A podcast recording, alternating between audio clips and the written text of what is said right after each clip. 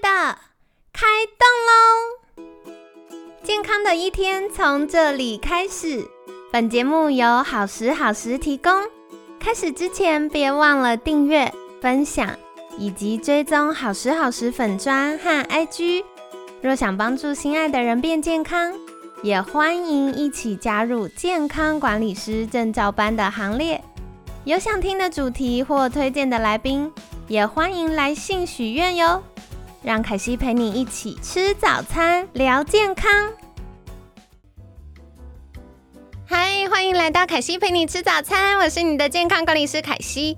今天呢，很开心邀请到凯西的好朋友中华生医医疗顾问黄玉哲博士，黄博士早安。嗯，凯西早安，各位听众大家早安。好的，昨天我们聊到了什么是大脑神经发炎。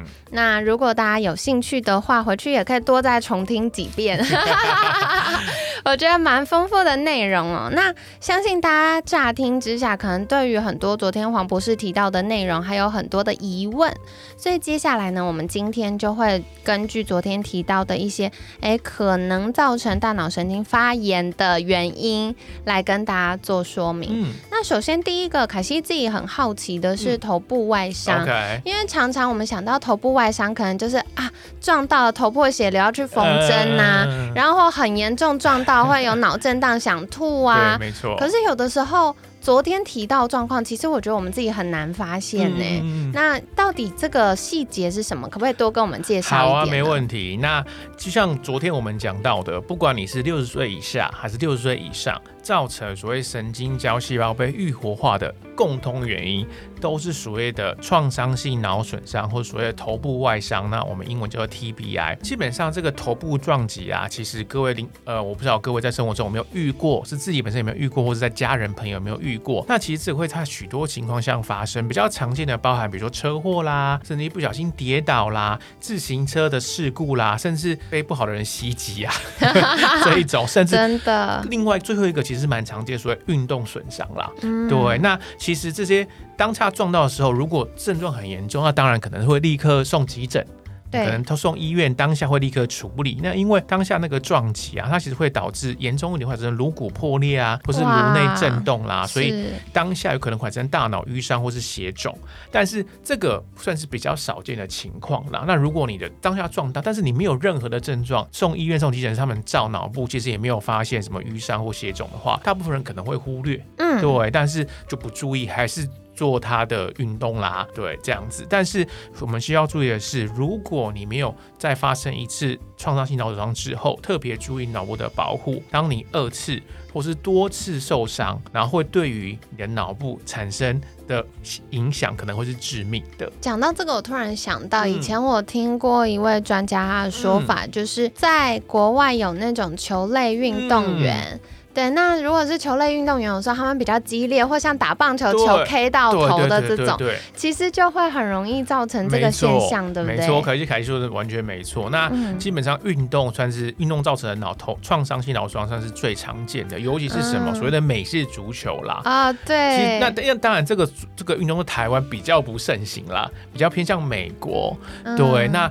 就是所谓的，如果我不知道各位听众如果在看美式足球的话，就是呃 N F L 啦，对，有可能会注意到这个，因为很很多年前有一部电影，就是威尔史密斯主演的，其实就是在讲美式足球的球员他们在运动比赛的过程中反复造成创伤性脑损伤。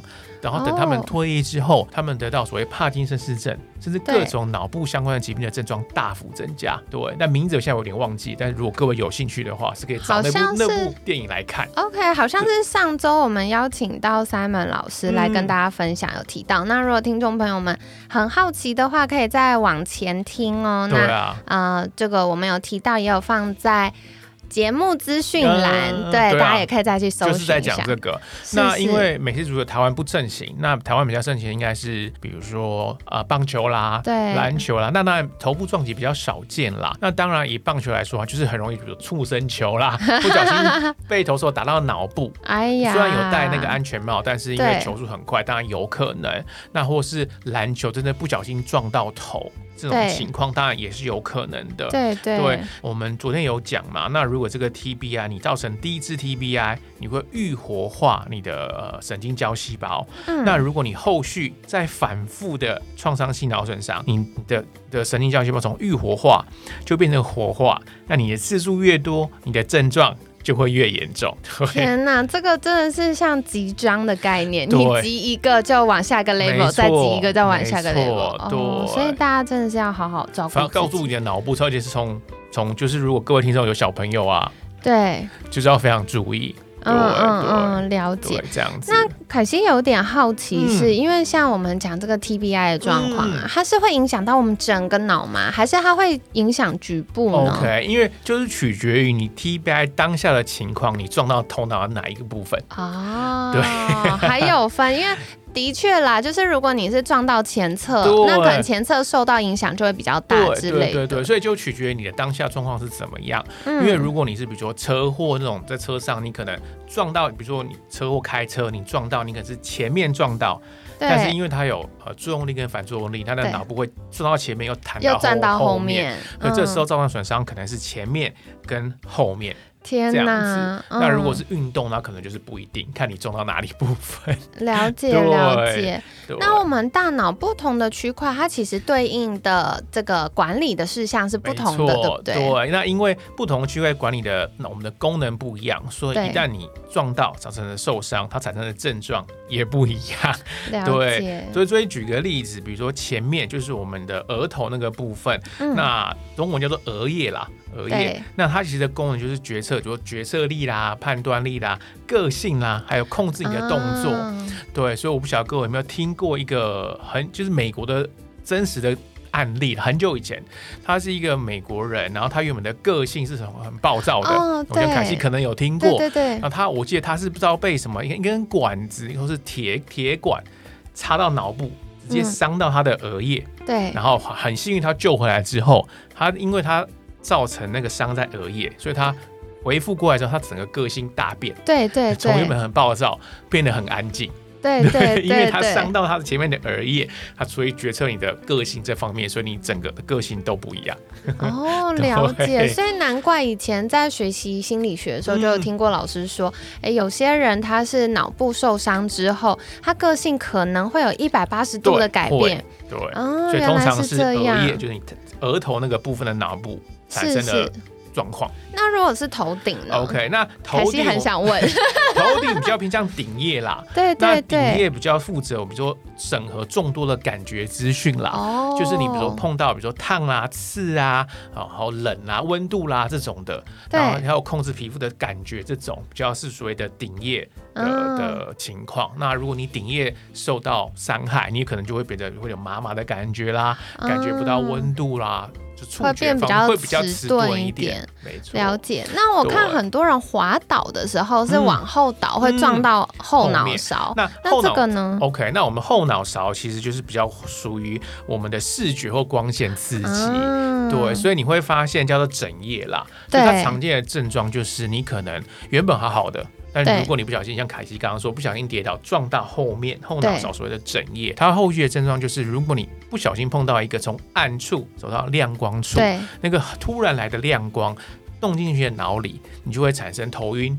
对对对，我听过的是这样，嗯，症症状。因为有一些他们就是说那个很严重撞到后脑勺，那刚恢复的那一段时间，他就会只要光线的变化，对，他就会觉得眼睛有。就是无法承受的强光，承受不了那个，对他就会开始觉得头晕、想吐，然后很头痛不舒服，这样没错。哦，原来是这样，没错。那除了这个前后，嗯，跟头顶之外，还有别的地方还有？就是我们耳朵两边那个地方，嗯它的另外一个还叫 temporal lobe。那基本上那个就属于我们的记忆力啦。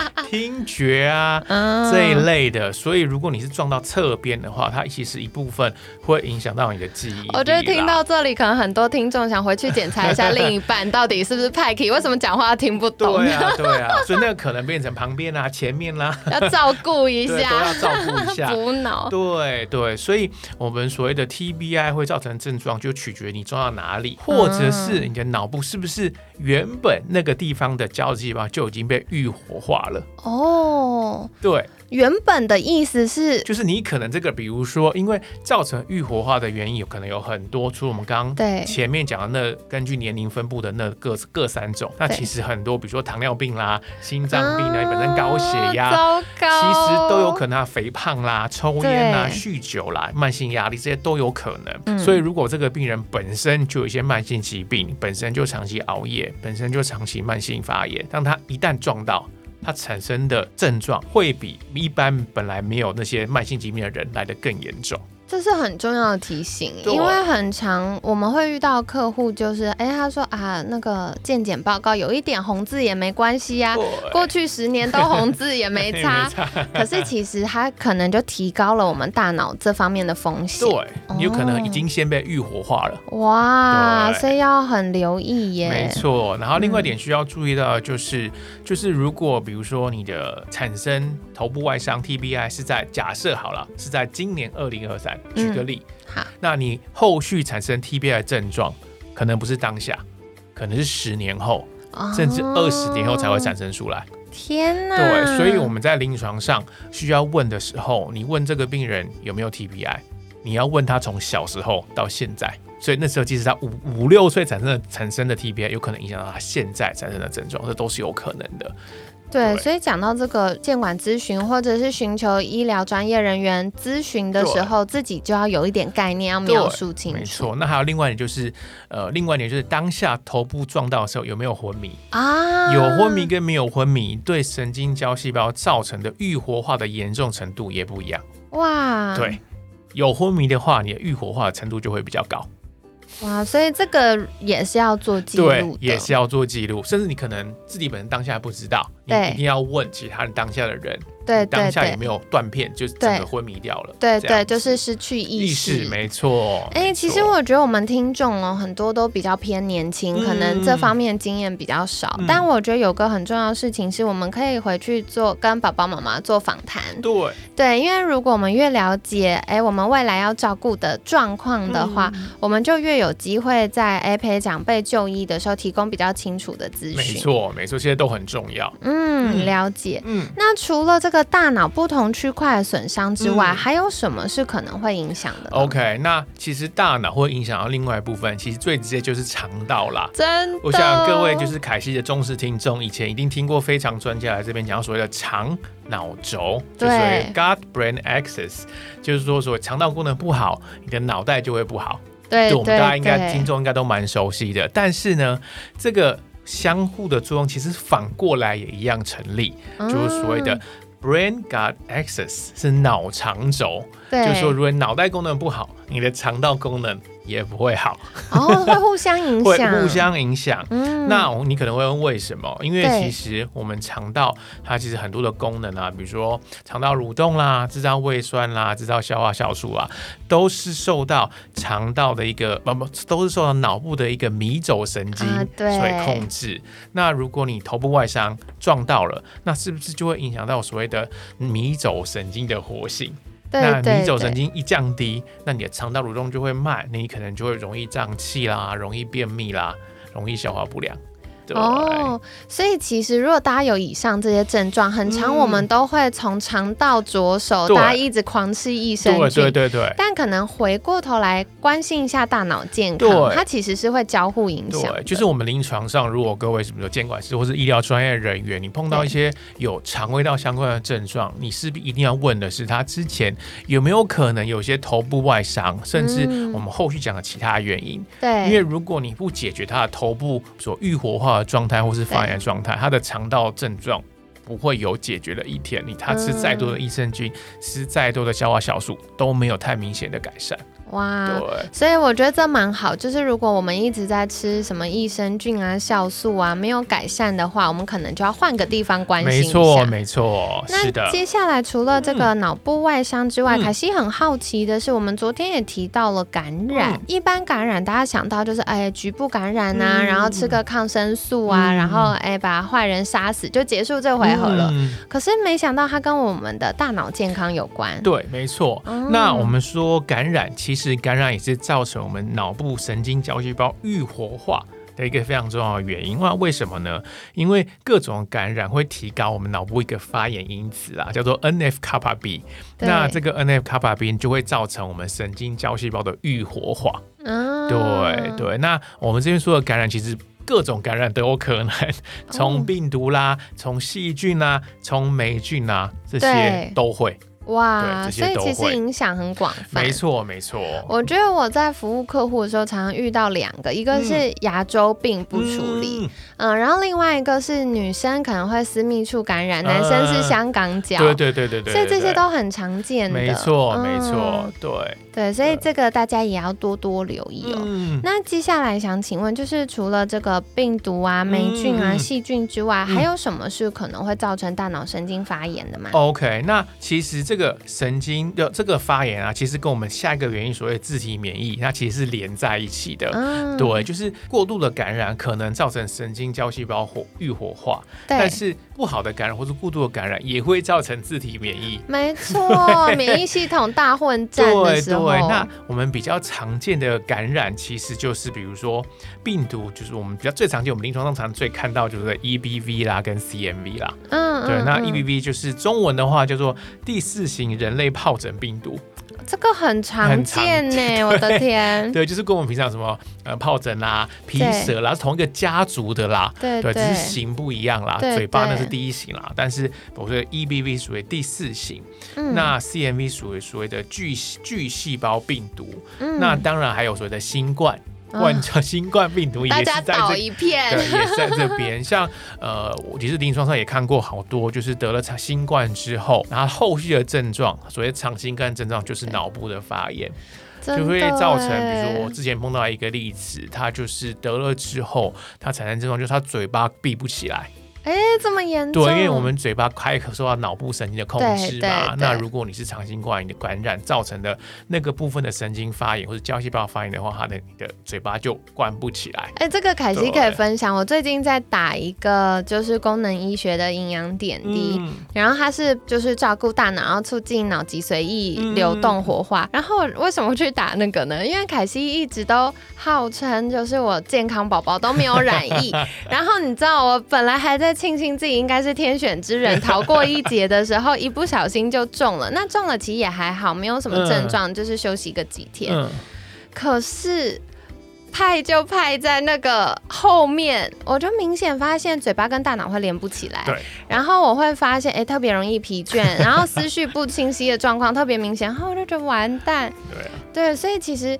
这个染疫造成我们大脑的影响，大家也是要特别审慎去处理。对，没错。那即使现在大家好像觉得已经恢复正常了，对。但是我觉得特别针对于免疫力平常就比较低落的族群，比如高高龄的长长辈啊，或者小朋友啦，或是本身他有一些慢性疾病造成免疫力比较低落的情况下，工作大家太忙，对，就是去一些工作场人多的地方，我还是建议多少还是戴一下口罩啦。可惜现在都还戴着。对，但 但如果你本身就是比较健康的，我觉得那应该还。好啦，这样了解了解，对对对对，所以跟大家分享，没错没错。那另外一个就是除了病毒以外，另外就是霉菌啦，这个也很常见 呢，我觉得好难哦。对，尤其是台湾这么容这么湿气这么高，很湿热的地方，其实它很多就是，比如你在你的呃浴室啊或厕所那个边边看到一些霉霉的霉菌，那个其实太多，那个它会释放一种毒素啦。嗯，对，那个毒素英文叫做 mico my mico 或 mico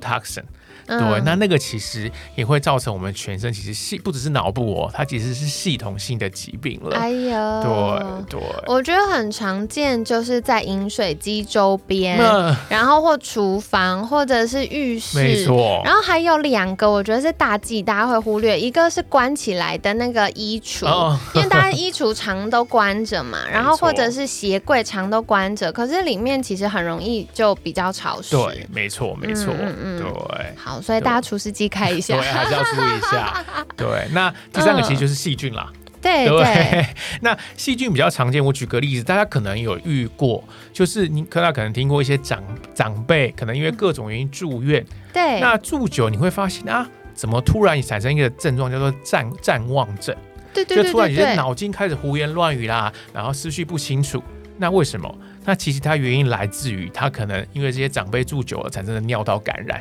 哦，对，原来是这样。对，那六大感染通常是细菌啦。嗯，对，所以就呼应了我刚刚说的，你细菌产生的一些毒素，那些毒素跑到你脑部，可能因为你刚刚说长辈嘛，各位有没有听到关键字？对对，造成六十岁以上的人的一个原因是什么？年纪，对不对。所以我们明天会不会讲到稍微讲一些年纪，然后这边提一下，就是如果是长辈他有年纪的，他脑部的神经胶细胞可能已经愈活化了，嗯，对，然后又再感染，所以呃。尿道感染，那这些再次感染的话，就会造成的原本的愈活化变成了活化，那就会产生的所谓的谵妄症这样子。了解，所以如果发现长辈开始有点谵望的时候，就要留意一下是不是其他感染造成。对对对对，没错。好哟，那接下来我想请问，因为刚刚。就是黄博士有提到自体免疫疾病，我一直很好奇，因为以前我们想到自体免疫疾病都是局部，比如说僵直性脊椎炎啊、类风湿性关节炎，可是这个跟大脑有什么关系呢？那基本上，我们自体免疫造成自体免疫，有像刚刚凯丽说的各种呃类风湿性关节炎、干燥症啊、红斑性狼疮，它其实原因非常多。对，在我们刚刚提过的感染是一个。对对，那甚至其他的呃重金属啦、塑化剂啦、食物的一些敏感源啦，这些都有可能造成自体免疫。那当然，这个自体免疫我们都知道，自体免疫是因为体内的免疫失衡。嗯，对。那我们还记得我们昨天讲的。神经胶细胞愈活化，它其实也是一种免疫有点失衡的概念。对，所以当我们自体免疫造成免疫失衡，这些免疫失衡呢，就会诱发脑部的神经胶细胞产生一个失衡的状态，就会让它神经胶细胞变成所谓的愈活化。对，就从 M 零啊变成 M 一。原来是这样，这样子。对。那因为其实大部分的自体免疫疾病其实都是系统性的啦，对，像干燥症啦、红斑性狼疮啦，其实都是系统性的自体免疫，所以它其实非常容易造成脑部的神经发炎。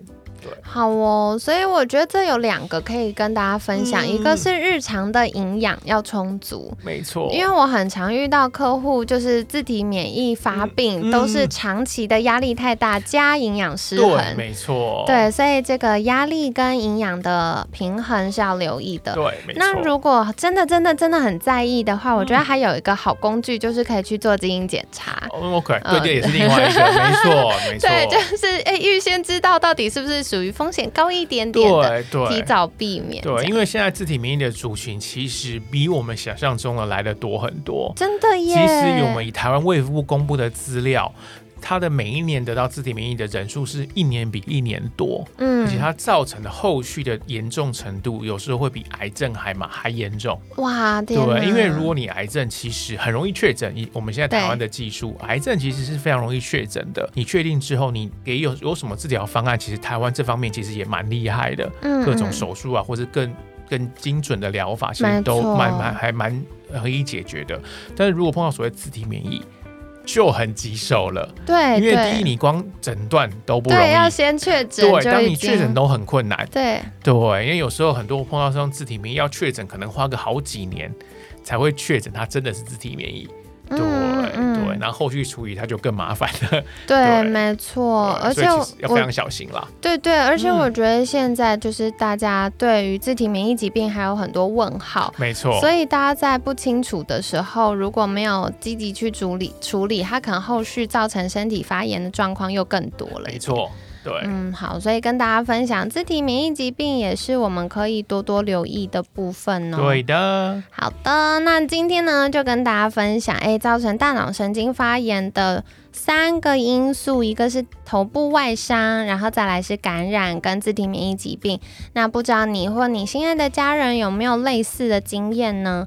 如果有的话，希望你听完就可以开始比较积极的去照顾我们的大脑，让它恢复健康。没错。那明天我们会继续来跟大家分享其他因素对于大脑神经发炎的影响是什么，大家就敬请期待啦。那在节目尾声，想要邀请黄博士跟大家介绍。如果想要获得更多相关资讯，甚至可以找到哎缓解大脑不健康因素的好方法，可以到哪里找到您呢？好啊，那可以到我们所谓的呃 Doctor Format 的官网。那上面除了我们一些有更多知识之外，那其实我们也有我们的线上课程啦。对，就是大腿，就是针对不同主题都有非常完整的介绍，包含肠道啦、免疫失衡啦、血糖啦、血管疾病，然后甚至跟我们这周的主题相关的也有，呃，脑部发炎的也有所谓的叫做脑在纠结嘛，如何调节神经发炎也都有哦。对，那除了之外，你可以搜寻所谓的公医一线上。然后可以一起跟我们了解更多跟脑神经相关的知识，这样子。好的，公医一线上，公医就是功能医学的公医，然后一线上的一是英文的一，对。好，所以公医一线上就可以直接 Google 到啦。没错，那我们也有我们的脸书啦、IG 啦，欢迎各位来追踪我们。好，赶快订阅跟追踪起来喽。那一样，可惜会把相关链接放在我们节目资讯栏，大家可以订阅跟追踪。那今天感谢中华生医医疗顾问黄玉哲博士的分享，每天十分钟，健康好轻松。可西陪你吃早餐，我们下次见，拜拜。嗯，拜拜，谢谢大家。